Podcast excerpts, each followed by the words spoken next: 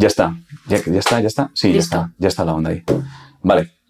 Hostia, primera pregunta. No- claro, no te he preguntado. No, no tengo guion, pero no te he preguntado. ¿Lola o Miriam? Eh, ¿Qué hago? Como, como quieras. Miriam no se usa tanto, a lo mejor Mimi, ¿Mimi?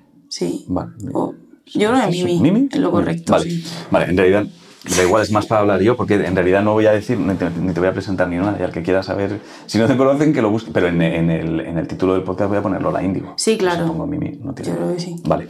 Eh, ya estamos grabando. ¿Por qué estamos hablando tú y yo? Es- esto es guay. O sea, siempre me pasa con, al- con algunos invitados, que es, yo no te iba a molestar, no te voy a engañar. Cuando, cuando pregunté, yo a veces pregunto en redes, ¿con quién molaría tener una charla en por si las voces vuelven? Entonces a mí la gente me lanza nombres, tu nombre salía mucho, tu nombre me llegó mucho. ¿Ah, sí? Sí. Pero yo no te quería molestar porque contigo ya había hablado una vez en Twitch, habíamos hablado de, de- de música y no te quería molestar porque me daba la sensación que estás hasta arriba de curro y pensé no voy a molestar a esta muchacha. Pero Y entonces te molesté yo a para- ti. No, te llamé para una cosa secreta que no se puede mencionar todavía, que es secreto nuestro. No se puede. Y entonces tú me dijiste, oye, que a mí, si alguna vez te apetece, yo para la... Y dije, sí, claro, claro, ya. Entonces, ¿por qué? Por- o sea, ¿por qué la gente ha dicho tanto tu nombre para hablar de cosas del coco? ¿Y por qué tú de repente dijiste, me apetece hablar? ¿Qué te ha pasado a ti? ¿Qué te ha pasado a ti en la cabeza? A ver, no sé. A ver, tú, bueno, para que lo sepa la gente, eh, la realidad es que me compré el libro. iba, iba a hacer un, iba a hacer un viaje largo y, y tenía muchas ganas de leerlo porque había escuchado hablar de él. De hecho, me habló uno de mis amigos del pueblo, el- que tiene un magnífico gusto, y, y de esta gente en la que confías un montón, y me dijo, tal, pasa esto, no sé qué, en el libro, tal. Y digo, esta es la mía. Y, y decidí escribirte para felicitarte por el libro y así sí. fue como digo, ay, ¿por qué a mí no me invitas? Ya, ya, ya, ¿Por qué invitas a tanta gente? Encima me metí, estaba ahí como el Tatu, la Sí, Mara. Creo, como toda la gente que yo respect, ¿sabes? Y digo, joder, tío, ¿por qué yo no, no soy guay para venir a tu cumple? Y aquí Me estoy. gusta, esa- me, gusta esa- me gusta esas reflexiones. Oye, si estos están ahí y además tienen cosas en la cabeza, yo también tengo las mías. Déjame hablar y déjame, déjame contar. Eh, doy, doy por sentado, no sé por qué, que todos los que os dedicáis a, a la música y sois populares, hay cosas que tenéis en común, que no sé si es así, rollo el, el miedo escénico, la ansiedad, depresión, pero no sé si en tu caso es algo así o, es, o son movidas distintas. Miedo escénico, desde luego, no. Porque para mí, o sea, es mi, mi, mi- mi mayor éxtasis el escenario. O sea, no conozco nada que me dé mejor sensación que eso. Eso, desde luego, no. A mí, mi, mi ansiedad viene más en la incertidumbre y en la espera de sembrar y de repente un día, ¡boom! Todo lo que has sembrado hace meses, quizás, eh, de repente te salen una pila de flores ahí, te pones a recoger como loco, que de repente tienes una época de incertidumbre loquísima que lo paso fatal de decir, hostia, tío, ¿se- ¿será hasta aquí? Ah, Ya está, se ha acabado, de aquí solo puedo ir para abajo y de repente, ¡pum!, un día para arriba y de repente estable, y de repente para abajo y de repente, ¡pum!, para arriba otra vez. Eso es lo que te trae con, con una taquicardia increíble. Hostia, eso, fíjate que creo que eh, me, han, me han llegado cartas y, y mensajes, me escriben mucho a raíz del libro. Y hay algo que es verdad que me llama mucho la atención y que creo que os pasa a algunos, que es que de repente el conseguir cosas que estabais esperando que sucedieran os genera ansiedad. O sea, no solo, no solo me refiero a artistas, ¿eh? me refiero a gente que de repente llegas a la oficina y te dan el ascenso que esperabas o que de repente eh, sucede algo en tu vida que llevas queriendo que suceda y no, no sabes gestionar, te genera... O sea, he recibido mensajes de gente incluso que me, me caso y hostia, hostia, yo es lo que quería siempre, pero ahora no sé. Entonces, de repente el conseguir cosas empieza a generar inseguridades nuevas. Y me llama mucho la atención porque no sé por qué, o sea, no sé por qué esa incapacidad de disfrutar, no sé si es algo que viene de siempre o de repente sucede con eventos más grandes o por qué. Es verdad. Pues no sé, supongo porque cuando ya llegas ahí, dices, hostia, te- tengo que, tengo que seguir. Mira, eso es, es lo, lo de la ambición, que yo lo pienso siempre. Yo soy de un pueblo pequeño y yo envidio mucho a la gente que no tiene tanta, tanta, tantísima ambición a lo mejor. Yo tampoco me considero una persona de locos ambiciosa, ¿sabes? Yo soy una ambi- ambiciosa de la felicidad, me intento, y no tanto de, de los logros profesionales. Pero, coño, yo digo, tío, acuerdo una cosa que leí una vez que decía, el pato es feliz en su charquito porque nunca ha visto el mar. Y esa es la definición perfecta de un tío que vive en el pueblo y está en el campo con su huerto y es totalmente feliz con eso y dice, hostia, que, que ahora me voy tres días a la playa y está pensando en esos tres días de playa feliz, ahí arando, ¿sabes? Diciendo, tengo estos tres días de playa. Cuando tú vives en un constante día de playa, que eso es como para mí, dedicarme a lo que me gusta al 100%, ya no sabes diferenciar entre un día que es de playa de puta madre, de soleado y ya, y con un día que está un poco nublado y no es tan guay y hace un poquito de frescoño, ¿sabes? Por, por- ¿Sabes? Por hacerte una metáfora No, de todo esto. Hostia, pero me, pero me llama la atención porque eso me lleva a pensar en que a lo mejor hay mucha gente. Voy a, decir, voy a, voy a dar un titular súper extraño, ¿eh? A lo mejor hay gente que no sabe ser feliz y eso es lo que genera ansiedad. Es decir, la ausencia de... No problemas, todos tenemos problemas, ¿eh? Y todos tenemos que enfrentarnos a ratos a cosas que no nos apetecen, etcétera, etcétera, etcétera. Pero no sé si de repente eh, conseguir estar dedicándote a lo que quieres, conseguir estar con la persona que querías estar, conseguir eh, vivir donde quieres vivir, o sea, empezar a tener la vida que querías tener. O sea, dejar... Oh, tengo, tengo, lo tengo, lo tengo. Perder de vista los sueños porque los has ido consiguiendo. Eso puede que genere cierta ansiedad. O sea, la sensación de tengo lo que tengo más o menos lo que lo que pretendía, no sé por qué estoy mal y es pues precisamente porque tienes lo que y no es como tú esperabas. No sé si tiene que ver con las expectativas, no sé si tiene que ver con que con que Creo que muchas veces lo que no esperabas es estar solo cuando lo consigues. Quiero decir, hay, hay gente a la que quieres que, que te... Voy a poner un ejemplo, ¿vale? Yo, para mí mis conciertos más increíbles no han sido los más grandes. No han sido los We Think, no han sido los San Jordis, podrían serlo. Han sido los conciertos en los que yo he tenido a gente mirando que se alegraba de mi éxito. Entonces, siempre y cuando tú estés ahí teniendo la sensación de que el éxito es compartido, por eso yo me llevo a todos mis amigos de gira y mi- la gente con la que trabajo le importa, porque si no, la soledad del éxito, que es lo que te dicen todos los psicólogos, es una mierda. Es una mierda porque estás ahí y dices, ah, vale, esto es mío. ¿Y ahora quién coño le importa? Aparte de a mí. Y luego, claro, la ansiedad de decir, ¿y ahora qué? ¿Qué es lo siguiente? ¿Qué hago para mantenerlo? A mí me pasó con el TCA, por ejemplo. Yo tuve trastorno alimenticio. Y yo llegué a tener el- el cuerpo que siempre, supuestamente, siempre había querido, que no era el mío natural. Y yo dije, hostia, para mantenerlo, me tengo que matar. Me tengo que matar en el gimnasio, me tengo que matar con la comida, o sea, me tengo que matar. Tengo que estar dedicándole mucho tiempo a esto. Siento que muchas veces nos da ansiedad porque con la música es un poco lo mismo. O sea, para mantener esto que he construido, ahora tengo que seguir, tengo que seguir, tengo que seguir. ¿Qué es lo siguiente? ¿Qué es lo siguiente? ¿Qué es lo siguiente? Y ahora qué? Y ahora pf, esto, tal, los números, eh, el, el, el siguiente disco. Hostia, este disco mola un montón, pero ¿qué más? ¿Qué, qué, qué- cómo voy a llamar al siguiente? ¿Y qué concepto va a tener? Aquí te digo que, claro, ya entra la manera de ser de cada uno, de cuál sea tu ambición creativa y, y qué es lo que te coma, lo que te coma el coco. Cada uno tiene su mierda. Pero ¿y crees crees que puede ser que haya gente que no sepa disfrutar de los logros? Sí, pero porque hay que compartirlos. Hostia. Ya. Y, o sea, compartirlo no de estar con gente. Todo el mundo está con gente. Todos Ya. tenemos colegas. Todos tenemos colegas para emborracharnos, para salir de fiesta y para tal. Yo conozco muchos casos de gente que está aquí en Madrid, que se ha tenido que venir aquí por, por esto y tienen un montón de colegas con los que se la pasan, pues eso. Pero tener gente que le importe de verdad. Claro, y a gente pero- que le importe de verdad y, y- y- y forme parte de lo que tú haces, yo creo que no digo que sea la clave y sea la solución a todo, pero tener a gente trabajando contigo que le importa tu bienestar mental y no que le importe tu proyecto, sino que sea su proyecto también. Eso te da mucho, ¿eh? Hostia, pero eso, claro. O sea, yo entiendo que, en- o sea, se puede, se puede, cons- o sea, cuando, cuando te dedicas a algo donde estás haciendo como una especie de, de trabajo en equipo, trabajo en grupo, el logro es compartido, ¿vale? El logro es compartido.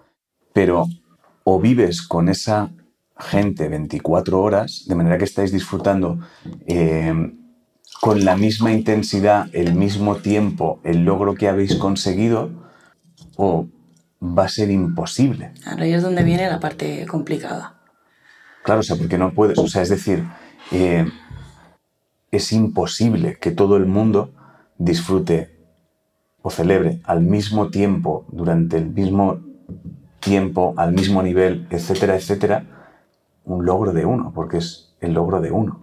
Quiero decir, no. O sea, entiendo lo que dices, ¿eh? Quiero decir, a, ti, a, ti- a mí me puede ir algo súper bien. Yo puedo salir de una actuación eufórico. Es, hostia, qué de puta madre, qué bien lo hemos pasado. Y entonces estará conmigo eh, Nacho, que es el tipo que me acompaña siempre. Y joder, qué guay. Durante, durante un minuto eh, nuestro logro es común, pero la euforia ya va a ser distinta. O sea, es decir, habrá un momento donde para quien va conmigo, pues es menor, quiero decir, o sea, incluso Sí, sí, sí. cuando vuelva a casa el tío que ha conseguido el logro, pues la persona que está en casa esperándole, pues tú puedes llegar y decir, hostia, lo de puta madre, pero el que está en casa está tratando de gestionar sus logros y que todo vaya bien. Entonces, claro, eh, entiendo la, lo, entiendo la tristeza que puede generar o la soledad que puede generar conseguir ciertas cosas y entiendo la importancia de poder celebrar los logros con otros, pero también es importante entender que es, o sea, es imposible que, que la gente que esté contigo esté como tú, Sí. porque no es lo suyo.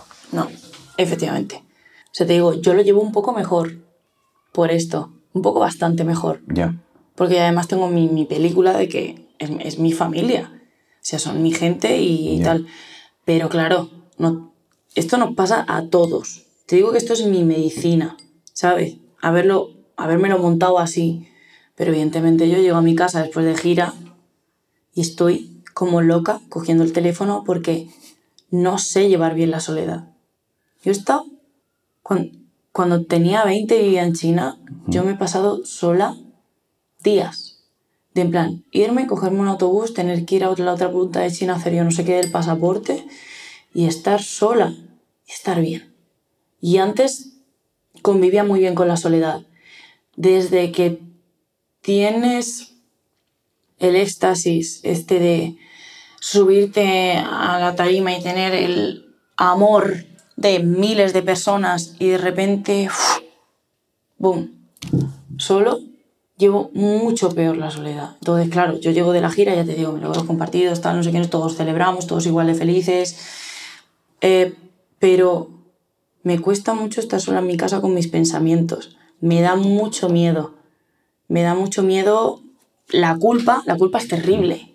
O sea, la culpa es la culpa. o sea, tener culpa por algo, porque has hecho algo mal, porque te has equivocado, porque has tomado una mala decisión.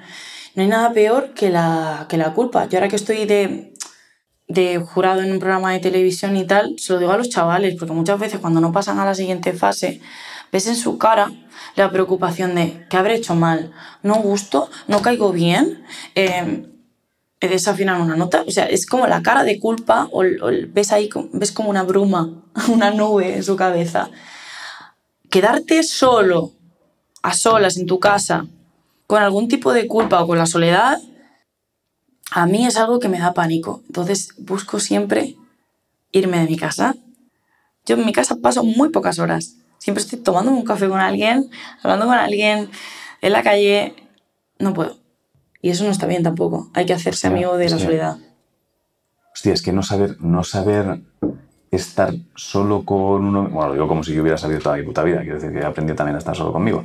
Pero creo que el, el- el problema que tienes es que o aprendes a estar solo contigo y a convivir con la soledad, o probablemente vas a cometer muchos errores por no estar solo. Claro, claro, claro. Sí, ¿no? Hay que, de- hay que dejar primero, sí, hay que estar un ratico solo, dejar pasar la Hay que mierda. estar un ratico solo.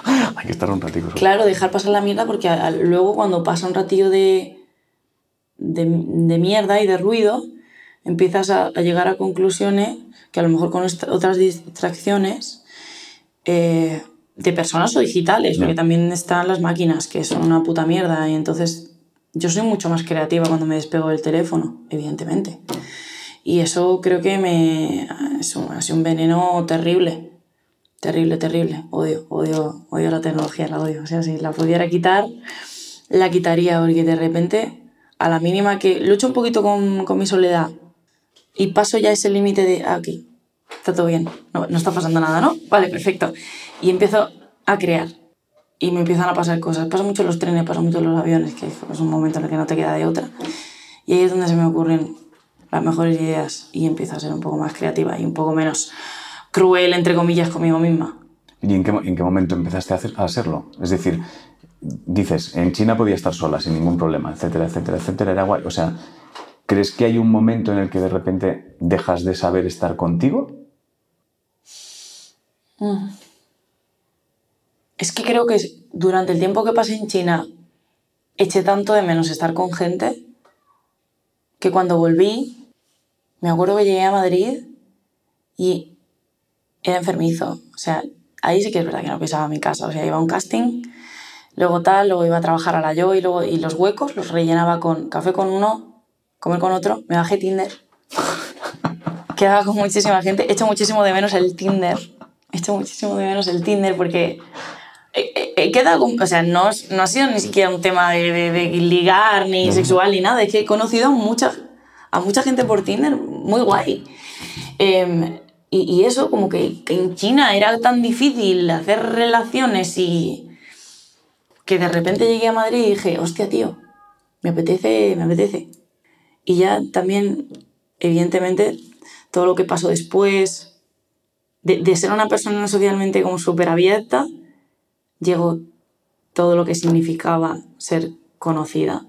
Entonces yo he sido toda la vida una persona totalmente confiada. Porque no tengo nada que ocultar. Nada de lo que me pase a mí me parece suficientemente grave para no contarlo, porque a todos nos pasan mierdas. No me, no me da palo mostrarme vulnerable. Porque yo soy vulnerable, pero tú también. Y todo el mundo es súper vulnerable. Lo que pasa es que yo me muestro vulnerable y otros pues no.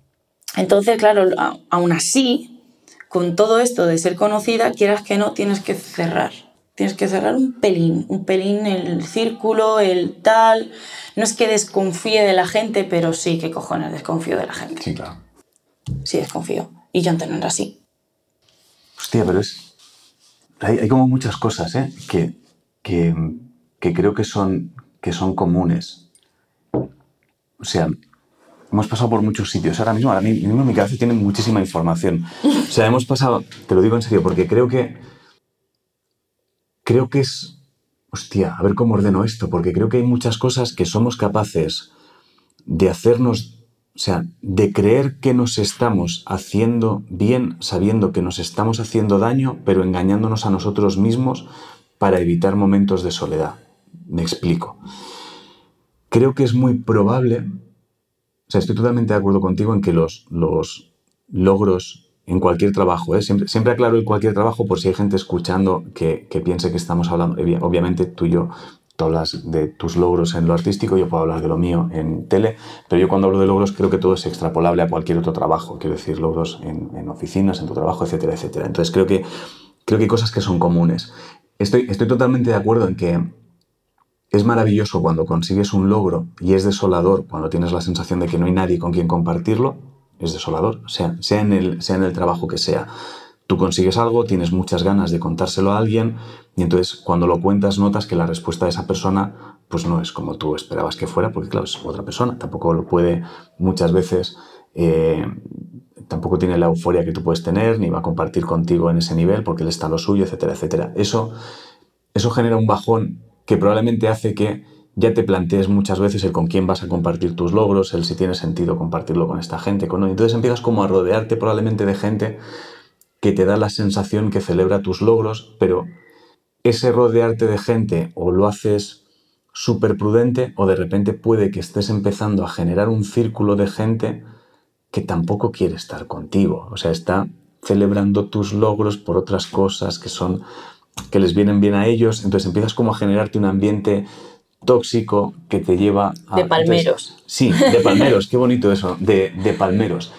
Entonces, creo que es, creo que ese es el momento en el que puede que mucha gente empiece a rodearse de gente que en realidad es tóxica, simplemente por rodearte de gente con la que poder compartir, disfrutar los logros, pero que es falso.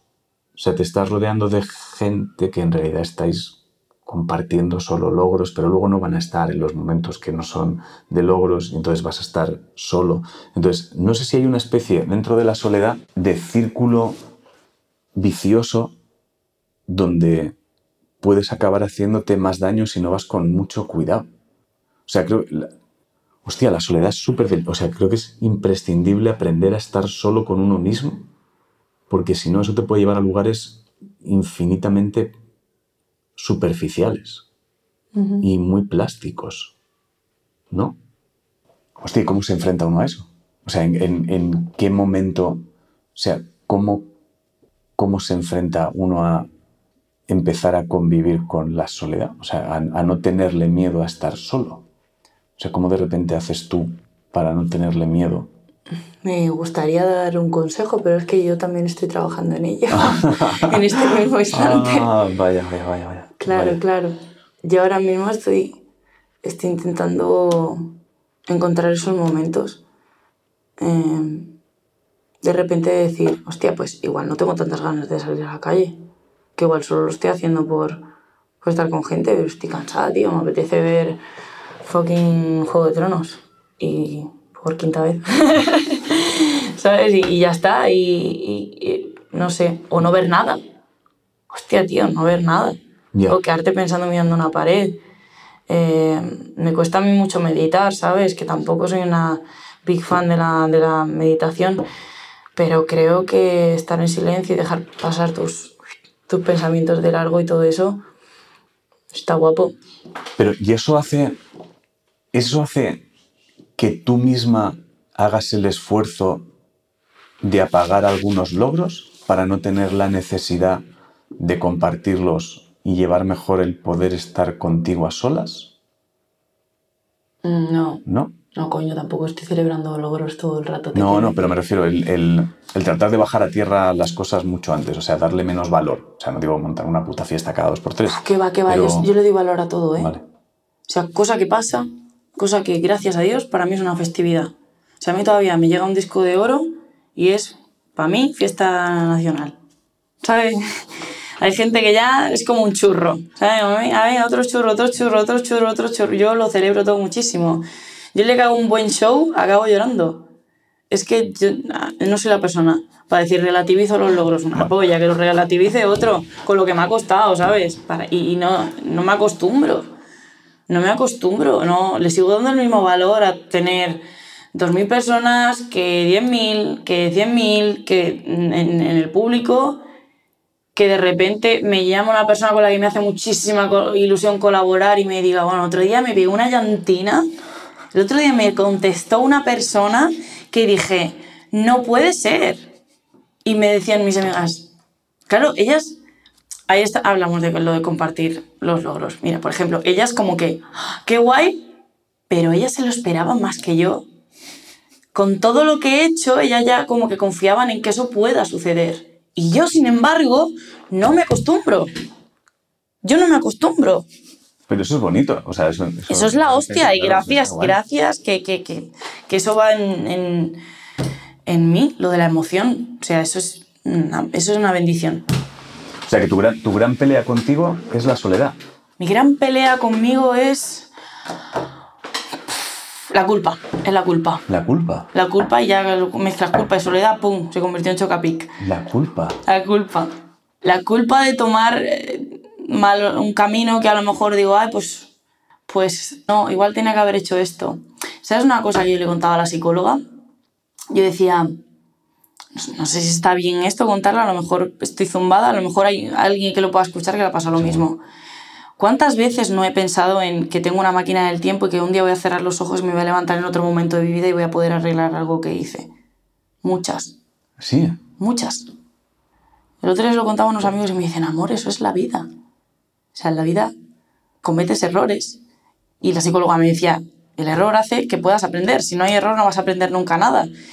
Pero yo tengo mucha culpa y soy tan exigente conmigo misma que digo, si pudiera volver atrás, hubiera hecho, hace un rato me lo decías tú, Mm. hubiera hecho las cosas de otra manera. Yo he fantaseado con el hecho de, Lo que sea. de ir abajo, a- a- atrás. Ya. Lo he dicho abajo inconscientemente y realmente lo que me acabo dando cuenta es eso, que es como ir abajo, ir ir a algo que no, que no existe, o sea, solo hay una dirección y es hacia adelante. Y, y probablemente si no me hubiera equivocado ese es lo que estoy intentando aprender. Sobre todo porque es, es, es falso creer que es un error. O sea, no es, no es honesto. O sea, tenemos mucha tendencia a pensar, no, yo aquí me equivoqué, tenía que haber hecho no sé qué, pero dices eso porque la película que tú montas a continuación del corregir esa decisión que hiciste de una forma es perfecta. Quiero decir, me explico. O sea, yo puedo, yo puedo pensar, eh, hostia, no, yo es que, supongamos que yo pensara que me equivoqué al dejar la tele, ¿vale? Y de repente lo que digo es, hostia, yo es que me equivoqué porque tenía que haber seguido en la tele, porque si hubiese seguido en la tele, todo lo que diga a partir de ahí es una hipótesis que me estoy sacando yo del nabo. Que es, sí, Claro, porque claro. si tú hubieses seguido en la tele, que... Entonces, tenemos mucha tendencia a creer que nos hemos equivocado y que lo que no hicimos fue un error, porque la peli que nos montamos de lo que hubiese pasado nos parece un puto cuento de hadas, pero es falso. O sea, no lo sabemos. O sea, a lo mejor es como, bueno, sí, podías haber seguido en la tele. O sea, podías haber seguido y no seguiste. A lo mejor si hubieses seguido, eh, lo siguiente que hubiese pasado es que hubieses muerto, atropellado en no sé qué, porque la peli que dibujas es... Entonces, yo es que a mí lo que me pasa con la, con la, con la culpa es que creo que es una... Es un poco una trampa que nos hacemos a nosotros para no estar bien, porque es, venga, no me jodas, es, tenía que haber hecho esto, porque entonces lo que hubiese pasado es, no sabes nada de lo que No hubiese sabes nada. pasado, no sabes nada de nada. Entonces, claro, Es que tienes toda, toda la... Ponte, ponte que yo no hubiera sido la primera expulsada de OT. ¿qué? Claro, yo cuando, cuando converso, no, la verdad no me gustaría nada que pasara eso, porque tengo clarísimo que parte de lo que ha pasado, bueno, todo lo que ha pasado ha sido por eso. Eso sí que está claro, eso sí que, de eso sí que puedes tener la está- certeza. eso es O sea, 100%. eso, es 100, eso es indiscutible. Pero imagínate que yo, que, que no lo es, pero por poner un ejemplo, que yo una de las cosas con las que tengo culpa es, joder, es que fui la primera expulsada de OT. Es que si volviera atrás y, y esa actuación la hiciera mejor y no me hubieran echado, a lo mejor hubiera llegado hasta el capítulo 5 de esta mierda y a lo mejor me hubiera ido mejor, hubiera sido finalista y tal y cual. Una polla. Sea, hombre.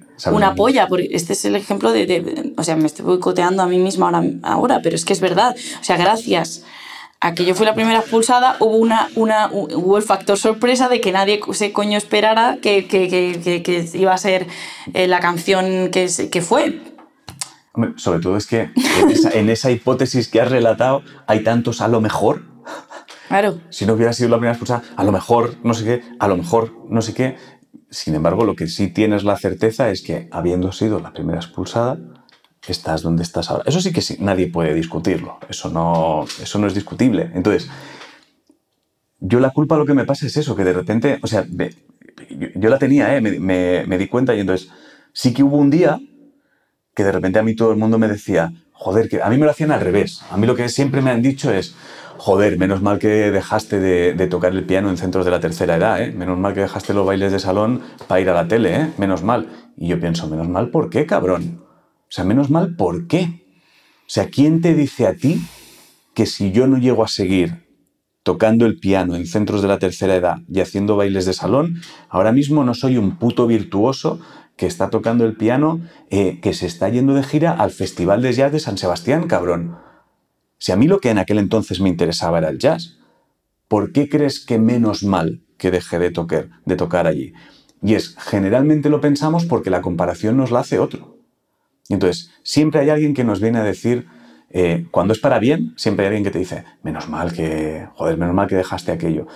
Y cuando somos nosotros mismos, nos boicoteamos en, hostia, es que a lo mejor yo debería haber dicho, no, ya sea con trabajo, ya sea con relaciones, ya sea con amistades o ya sea con familia, de no, no, es que a lo mejor yo debería haber seguido con aquella persona, porque entonces a lo mejor yo, venga, no te líes. Entonces, creo la culpa me parece tan, tan tramposa, o sea, me parece tan nosotros mismos forzando el hacernos daño, sobre todo cuando esa cosas de tiro pasado, ¿eh? Cuando es de yo debería, debería haber pasado. Entonces, la culpa me sorprende mucho. La, soledad lo entiendo más, ¿eh? La soledad lo entiendo más, porque creo que la, la soledad sí que tiene algo que es, que es inevitable, que es el tener que enfrentarte a ti mismo. Ahí no queda otra. O sea, cuando estás solo, de repente es, bueno, la soledad y la culpa, claro, sí tiene todo el sentido del mundo. O sea, cuando estás solo, en tu caso, de repente es la culpa coge todo el poder. Es mira cómo me voy a divertir ahora, ¿no? Total. mira todo lo que voy a hacer ahora, claro. Claro. Hostia, claro, como se junten soledad y culpa, tienes que trabajar rápido en la culpa, ¿eh? tienes que ponerte. Son muy amigas, se ponen ahí la soledad y la culpa, pum, pum, pum, pum. Es, mejor. Empiezan a, darme hostias en la cabeza y es tremendo. ¿Y cómo, cómo aunque estés empezando, ¿eh? aunque estés ahora mismo en ese momento, ¿has encontrado trucos para cerrar la puerta a la culpa? O sea, para minimizar al menos, o sea, que no llegue tan rápido. Sí, dejo de pensar en lo positivo que me hubiera podido pasar si hubiera tomado otra decisión y empiezo a pensar en, hostia, a lo mejor también la podía haber cagado por ahí, ¿eh? Qué bien eso. Claro, por ejemplo.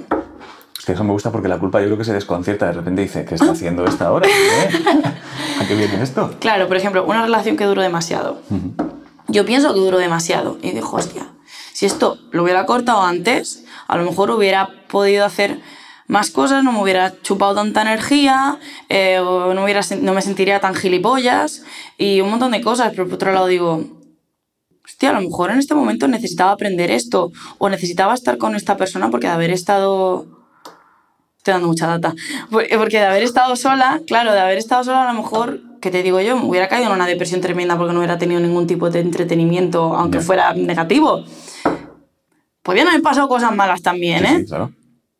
Entonces, porque claro, si me peleo con. Podía haber. Eh, aprendí esto de esta relación. Hostia, tampoco aprendí tanto, ¿sabes? O me podía haber durado menos el aprendizaje, lo hubiera aprendido igual. Pero empiezas a decir. Mm, mm, podía haber pasado esto otro. Entonces coges la balanza, le pones unas poquitas más de mierda en otro lado en vez de todo lo bueno que te podía haber pasado, de, ¿sabes? Hostia, es como ir de compras, ¿no? Es como ir de compras a equilibrar la balanza. Ponme un poquito de mierda, claro, un poquito de positivo. claro, entonces dices, ah, y así ya la culpa pesa menos. Y ves el otro lado de lo que te podía haber pasado de tomar otra decisión. ¿Has visto las posibles vidas de Mr. Nobody? No, no la he llegado a ver nunca. ¿Cómo no has visto esa película? La he visto, pero no la he visto entera, del tirón. ¿Sabes estas pelis que a veces vas viendo porque está, ves un trozo un día de 20 minutos, otro día ves 40, otro día ves 15? Entonces, no la he visto del tirón ¿Qué es lo que pasa? Que como no está en ninguna plataforma, es una putada para la gente. Ah, claro, yo no tengo filming. Ah, coño. Vale, o sea, ninguna de las que yo tengo. Claro. creo que sí. bueno, pues si está en filming, por favor, verla, es súper recomendable. Em, em, bueno, ¿sabes de lo que va? Sí, sí, sí, sí. Se la ha visto atrás. Según la decisión que tomas, tal, tu vida, toma un tal, toma un rumbo, toma otro, por aquí te pasa esto, por aquí te pasa lo otro. Es como el efecto mariposa, pero menos heavy. pero menos gore, ¿sabes? Es como. Pues al final es eso.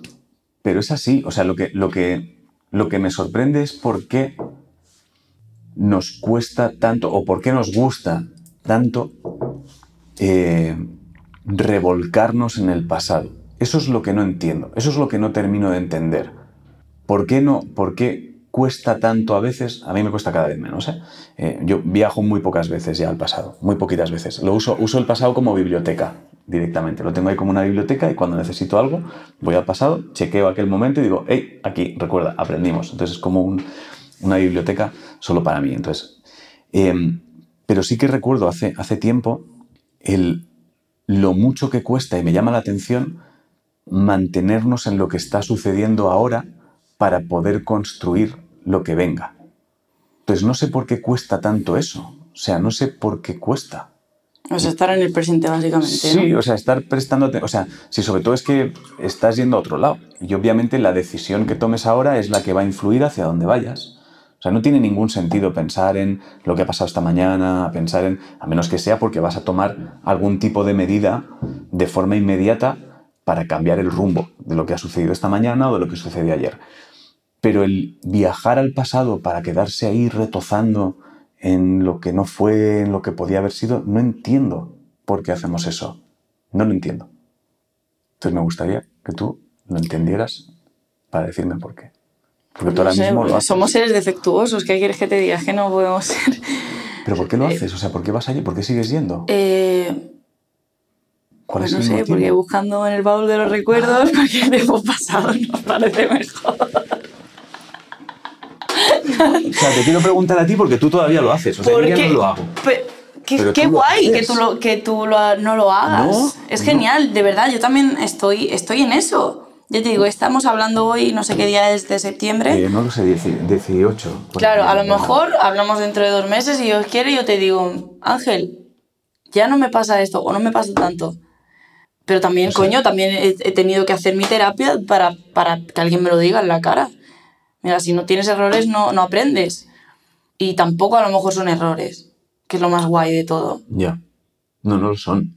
O sea, en realidad, en realidad, error es una palabra, no tiene más. O sea, no hay, hemos decidido inventar una palabra que se llama error para decirnos lo he hecho mal. Pero no es, o sea, si somos honestos, no es cierto.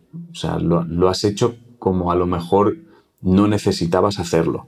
Entonces ahora puedes corregir eso o, o lo que sea. Pero las cosas en realidad, yo me acuerdo, leí hace mucho tiempo algo que me pareció... Es verdad que muchas veces las frases son terribles porque son frases y entonces parecen frases hechas para taza o no, y, tienes, y tienes que pensarlo un poco fríamente. Pero es verdad que una vez leí hace, hace tiempo ya que las cosas no son ni buenas ni malas, son. Son, las cosas son.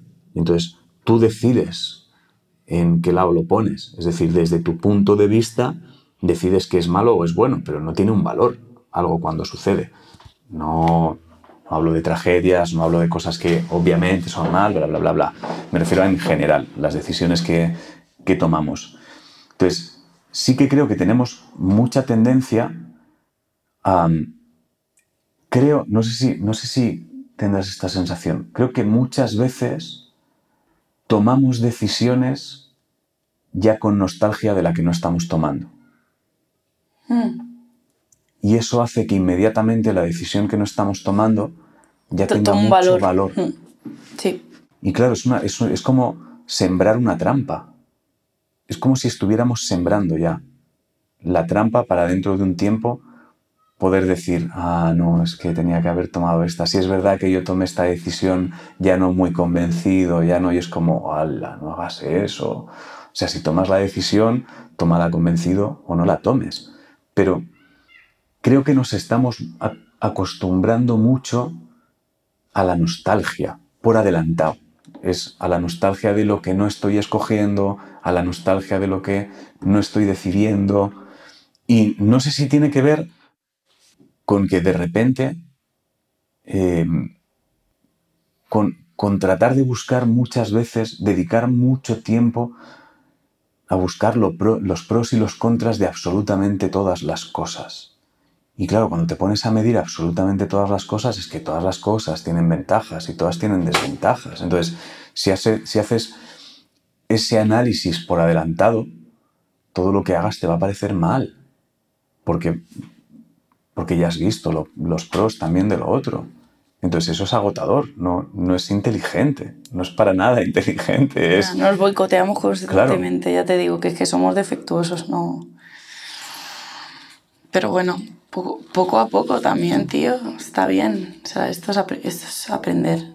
Y, y, verlo, y verlo así, o sea, aplica, aplicarlo. Al final, decirlo es, es fácil. O sea, yo tengo muchos consejos constantemente. Yo me considero la madre de todo, de todo el mundo y la, también un problema ma- maravilloso que tengo, que también lo estoy tratando, en lo de ser madre cuidadora. Ya. ¿Mm? Eh, pero Pero ¿y Sí. eso, y eso, eso por qué crees que es? O sea, ¿por qué te viene eso de querer cuidar, proteger, etcétera, etcétera, etcétera? primero porque me encanta. No sé si hay algún trauma de daddy issues, de papá, de... No sé. No voy a... No, no- odiaría que un psicólogo me dijera, no, es que a ti tu padre te abandonó Ah, vale. y como tu padre te abandonó, pues tú ahora... No lo sé, no me interesa. O sea, lo primero es porque me gusta. Porque hay como un... Una vez un amigo me dijo lo siguiente, me dijo, tú no eres mejor persona porque te guste hacer cosas por la gente. Porque al final tú también estás haciendo las cosas porque a te- a ti te hace sentir bien ayudar a la gente. No eres la Madre Teresa de Calcuta y eres una mártir porque te gusta ayudar a la gente, ni mucho menos. ¿Sabes? Lo haces porque es- es- te da placer. Claro. Entonces a mí me da placer eh, también y también me hace sentir como el coño pesado de decir yo puedo ayudar a quien me dé la gana y tengo el ahora tengo el poder para hacerlo, ¿sabes? A mí un un, el, el chico que me llevó a China a trabajar me dijo, el sueño de mi vida es tener unas salas muy grandes para arropar y arrastrar a toda la gente que yo quiero y que considero que tenga talento conmigo. Y no te estoy hablando solo de lo laboral, ¿eh? pero eso a mí me dejó, pues esto tan guay lo de las conversaciones, porque siempre hay gente que deja semillita en ti, no tienen que ser, ¿sabes?, Eh, maestros. Y me dijo eso. Y se me quedó para toda la vida y dije, hostia, qué guapo, ¿no? Qué guapo llegar a tener algo un día, un éxito, un algo como para decir, tú, tú, tú y tú y tú, venga, venid conmigo, vamos. ¿Sabes? Cuenta con mi arco, cuenta con mi hacha. Y, y a mí eso me pone un montón.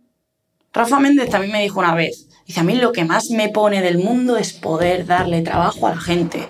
¡Uf! ¡Qué, cosa tan, tan guay! Es decir, he, sido tan, tan mierdecilla toda la vida de, de tener que buscármelo todo y tal, y de repente que sea tan difícil que alguien venga y te diga, toma una oportunidad, para ti, te la mereces. Está muy guapo ir por ahí con el ticket dorado, ¿sabes? Está muy guay. Entonces me da tanto, me, me gusta tanto que me he vuelto como una cuidadora de. Claro, luego ¿qué pasa? que está también la cara de todo esto, que tú coges la plantita y la riegas todos los días y estás cuidando de tal, y un día pues, pues yo qué sé, pues eso que llevas cuidando tanto tiempo, lo que sea, eh, pues se va o, o no tienes el cariño de vuelta que esperabas quizás y te quedas como triste. Eso es lo que yo también estoy aprendiendo a no, a no esperar mm, ese cariño de vuelta. Es complicado. Eso es lo más complicado, probablemente. O sea, estoy de acuerdo en que hay, hay algo, hay algo fascinante en dar. Dar tiene algo, o sea, dar tiene algo. Es- hay- hay algo que es maravilloso. Dar sin esperar nada a cambio es enorme. O sea, la sensación es enorme. Cuando. Y creo que todo el mundo sabe dar sin esperar nada a cambio a ciertas personas. O sea, creo que, creo que todo el mundo sabe dar. Creo que se puede aprender a dar sin esperar nada a cambio a absolutamente todo el mundo, pero el proceso de dar sin esperar nada a cambio a cualquiera y dar sin esperar nada a cambio a algunas personas, ese proceso es el más complicado. Porque aunque tú estés dando, siempre hay, todavía hay algo en que algunas personas y en algunos sitios estás dando, aunque no lo creas, esperando algo de vuelta. No algo, no algo físico, sino un, joder, no me vas a fallar, por lo menos. O sea, un no me vas a fallar. Aprender a ser capaz de dar mm, sin que te importe si luego lo otro falla, eso es enorme. O sea, es enorme, es lo, es lo más, es, es, es una salvajada. Es como, ala, eh, luego es gente viniendo a decirte, pero tío, con todo lo que tú has dado y no sé qué, ¿cómo no te puede molestar? Y es, no, me la pela, me la pela. Si es que yo estaba dando porque consideraba que tenía que dar, ya está, déjame en paz. Es verdad que ese es el paso más complicado, yo creo, porque cuando, cuando todavía no estás ahí y no recibes y encima se te vuelve a la contra, duele mucho. Es verdad que duele mucho. Y entonces, a veces te hace, te hace sentir incluso estúpido y te hace dudar de si estarás dando demasiado en lugares que está bien. En lugares que está bien. Y eso yo creo que es de las cosas más, más delicadas, porque, porque no sabemos distinguirlo. O sea, hay mucha gente que de repente cuando dice, es que yo, yo doy, doy, doy, de repente me pasa esto y no sé qué, es como ya, te pasa con la gente equivocada, tronco. No pasa nada, te está pasando con la gente equivocada, no te equivoques. O sea, no es, no es que tú seas tonto, no es que tú seas boba, no es que tú seas, es simplemente todavía no has aprendido que a lo mejor no estás en el punto de dar a todo el mundo o de entregarte exactamente igual en todo. Entonces, es verdad que antes de dar sería importante aprender a dar. Porque creo que no sabemos, creo que confundimos el, el... O sea, creo que lo confundimos, o sea, nos entregamos muy pronto. Sí, esto, esto tiene muchos matices porque también, no sé si a mí me pasa tanto que probablemente sí, pero sí lo he visto en, en gente a la que quiero mucho, que también le gusta mucho dar. Y te das cuenta, cuando lo ves en otros, que a veces hay gente que da mucho porque se, se quieren, necesitan ser necesarios. Ya. Hmm. Es, a mí me da muchísima ternura, a mí eso me, me enamora, me, me, me enternece, me es como... Yo veo gente que, que están todo el día para sus amigos, que es, son todo amor, todos, todos serviciales, todo necesitas esto, te... No, no para nada como calzonazos ni, ni, ni nada de eso, sino gente que ves que, que son ma- maravillosos amigos. Y a veces ves algo que dices, es esto. Es que necesitan ser necesarios, necesitan amor de vuelta. A mí no me pasa tanto así. Quizás yo sea un poco más independiente en ese aspecto. Como tú, eh, tú sí has estado acertado ahí, que sí hay determinadas personas de las que igual sí. Hmm. No de todo el mundo. Generalmente, eh, venga, para dos. Pero sí lo veo en algunas personas. Entonces, eso es, eso es importante, creo. O sea, el, el- el concepto de dar tiene, es verdad que tiene muchos matices. O sea, yo, por ejemplo, sé ahora, ahora, eh, años después, que yo tuve un momento en el que era muy de, muy de dar a cualquiera, pero creo que era porque no tenía absolutamente a nadie. Entonces, era una forma de tener a gente. Esa gente obviamente desapareció en, los peores momentos, y entonces es, es desolador porque en, el peor momento te ves como dónde está la gente a la que estabas dando. Entonces descubres que no era gente, bueno, que no eran, no era, no eran familia, por decirlo de alguna manera, o sea, no era, no era lo que se puede considerar familia. Y entonces te sientes mal porque dices, hostia, no erais familia y yo os estaba dando. Y entonces hay un día en el que dices, tampoco yo os estaba dando porque fuerais familia, para mí. O sea, os estaba dando porque no había nadie. No tiene más. Entonces, me engañé a mí mismo pensando, sois mi familia. Tiene más, pero no. Entonces, es cierto que el dar tiene como una... genera tanta satisfacción y es tan jodidamente agradable, o sea, es tan agradable que es muy fácil equivocarte y que te estallen los morros si no lo sabes hacer, si no lo sabes hacer bien y aprendes. Entonces, no sé si hay, si justo en esta conversación lo que estoy viendo es que hay tres cosas íntimamente relacionadas entre la soledad, dar y la culpa.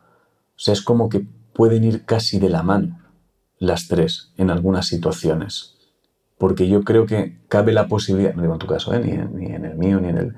Pero me creo que haya gente que de repente encuentre que una forma de evitar esa soledad es dar, entonces de repente evitas la soledad y la culpa desaparece, pero cuando el dar te estalla en los morros, entonces viene la culpa de lleno y vuelve esa soledad. Entonces, creo que como esas tres cosas que es probable que si, que si alguien se siente un momento en silencio con él y analice, es muy probable que se dé cuenta que está, que está en, un, en un círculo vicioso de culpa, dar, soledad, Soledad. culpa, dar, soledad. Es, es muy, muy posible. Y, claro, son tres cosas que van tan de la mano que es imprescindible, creo, separarlas para poder trabajar de forma independiente en cada una, en cada una de ellas. O sea, creo que es súper importante aprender a dar sin esperar nada a cambio. Si no eres capaz de hacerlo, pues tienes que elegir a gente de la que no esperes nada a cambio y sepas que no esperarás nunca nada a cambio. O sea, yo tengo gente en mi vida que, o sea, les podría dar mi puta vida de la noche a la mañana sin esperar absolutamente nada a cambio. Es como, toma, aquí tienes mi vida. Es como, ya, pero tienes que morir ya. Bueno, pues tengo que morir, toma mi puta vida, ya me, ya me apañaré yo, da igual, déjame. Eh, sé, además lo sé, a ciencia cierta. Eh, creo que poco a poco sí que he aprendido a el, el concepto de dar, la culpa, no lo sé, pero creo que son, creo que son tres cosas que van de la mano. Es, es muy probable que vayan, que vayan de la mano, que sea un círculo vicioso ultra peligroso, porque veo a mucha gente eh, siempre lamentándose de yo doy, yo doy, y al final me abandonan, es que no debería haber hecho, es que no debería. entonces te paras a pensar y dices, hostia, estáis en ese círculo, ¿eh? Estáis en el círculo de dar, ha salido mal, me estalla, me culpo, no debería haber hecho, no debería, la próxima vez no, no sé qué, prefiero estar solo, no sé estar solo, voy a buscar. y es terrible ese círculo. Hostia, hemos descifrado algo guay, ¿eh? Fíjate lo que te digo. Te iba a preguntar algo, pero no sé el qué. Me parece que hemos hecho un descubrimiento muy potente. Se ha hecho un silencio se ha hecho un silencio. Guay. Di algo. Siempre que, que, mm, pasa algo así, espero que, le sirva a alguien. Eso también es algo que me ocupa mucho la cabeza. Hacer cosas que sirvan. ¿Sabes? Por eso, por eso hablo mucho. Podría haber elegido no hablar tanto. Y me explico no mojarme tanto porque me meto en unas polémicas que me dice mi madre, es que no tiene sentido, lo necesito. O sea, mi alma necesita haber llegado aquí y comunicar. Porque a menor escala, cuando era profesora de baile, me, me encantaba sentarme con mis alumnas adolescentes que tenían casi mi edad, porque yo empecé a dar clase con 18 o antes. Antes, pero bueno, como con un poquito más, cuando empecé no, pero un poquito más, más mayor sí lo hacía y, y creo que eso fue lo, lo, que hice más valor, no enseñarlas a bailar, sino eso fue lo que tuvo más valor, que, que las escuchaba y dentro de mis, mis propias experiencias de, ¿qué te digo yo? Separación de padres, TCA, amor, amor por una misma, etc. Dije, hostia, tío, esto, esto me, me, me llena tremendamente. Entonces, cuando llegué a, a tener esto y la, plata, la plataforma, dije, wow, ahora, ahora no me puedo callar. Si igual me resta por un lado, porque hay gente que no, está de acuerdo conmigo, pero por otro lado igual a alguien le sirve. Y por esa razón también me encabezó en hacer el documental y, y, hubiera odiado que el documental fuera o pareciera propaganda. Porque dije, que sea lo que tenga que ser, o sea, que se vea lo que, lo que somos, lo que es lo que me ha pasado y, cómo, y cómo se ha llegado aquí. Point. Está, con lo bueno y con lo malo, con lo bonito y con lo feo. Eh, entonces, claro, ahora nosotros llegamos a esta conclusión y lo único que me ocupa la cabeza es, hostia, tío, ojalá alguien lo escuche. Lo escuchan. Y le sirva. Es muy bueno porque sirve. O sea, yo cuando, cuando empezaba el proyecto no tenía idea de si serviría o no. Y luego al final cada uno escucha en, una, en, el lugar en el que está en este momento, pero, pero sí sirve. Yo creo, eh, hemos hablado tú y yo antes de, me, da mucha rabia porque en breve vamos a tener que terminar por culpa mía, me tengo que ir yo. Em, hablábamos al principio, yo creo, de, de, de la importancia de, escuchar y de hablar. Decías, me hacía mucha gracia lo que decías de no, ahora a veces me quedo en silencio porque estoy aprendiendo a hablar. Es por culpa de Ángel, que lo sepáis todos. La importancia de hablar, etcétera, etcétera. Y hay algo hay algo súper bonito, yo creo, eh, en las charlas y es que creo que sin pretenderlo, al final se acaban llegando a sitios que dices, espérate, igual esto sirve de algo, igual esto es verdad, y luego en frío eh, a la gente le sirve, entonces sí, le, sirve, le sirve seguro. Y a mí me parece muy guay que, que gente como tú de repente decida, voy a hablar, y voy a contar, y voy a decir, y voy a... Porque creo que lo único que tenemos realmente para aprender de verdad es que es la experiencia de otros y las palabras. Es que no, no hay otra cosa. O sea, no, no hay nada más. Obviamente las experiencias de cada uno son las experiencias de cada uno y no tienen por qué parecerse en absolutamente nada a las de otros. Pero, pero es, es importante entender que todo puedes adaptarlo a tu situación. Es decir, todo lo que se habla eh, y todo lo que se dice es tú lo puedes coger y decir, espérate, que a lo mejor yo el problema que tengo, es verdad que yo me culpo mucho, o es verdad que yo, entonces cada uno tiene que aprender a escuchar. Entonces me gusta mucho cuando la gente como tú, que sois más jóvenes, aunque en algún momento has dicho jóvenes y has hecho el entrecomillado del gesto con los dedos, pero sí sois jóvenes. En comparación conmigo sois críos.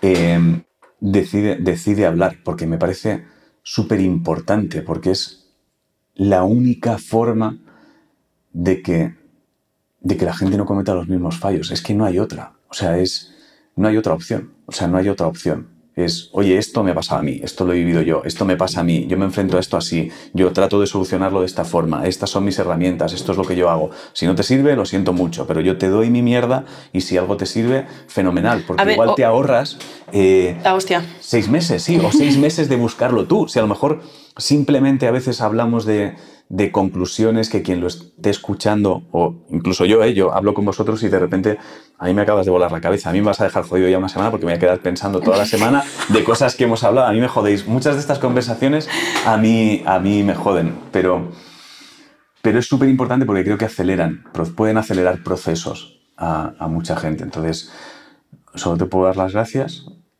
y es que tenemos, tenemos que terminar, me da mucha rabia porque me tengo que ir. Pues nada, siempre, siempre que quieras, yo vuelvo. a- ¿Sí? Claro. Sí, ¿podemos hacer segunda parte de esto? Podemos hacer parcho, claro que oh, sí. me flipa, Otro- vale, vale, vale. Entonces, entonces hacemos parte 2. Hombre, llego aquí a casa de Ángel, me, Vale. me trae manolitos, De café. todo, he traído de todo. Entonces, puedo poner, o sea, me autorizas, va a quedar grabado. Para ¿eh? poner parte 1. Parte 1. Puedes poner parte 1. Vale, voy a cortar. Perfecto. Vale, no nos vamos ni a despedir. Voy a cortar aquí y entonces esto se va a quedar. Próximamente en parte. Es que como tiene el micro Sí, este por de favor, sí, ASMR. Haz, haz tú eso. Próximamente la parte 2. Y corto.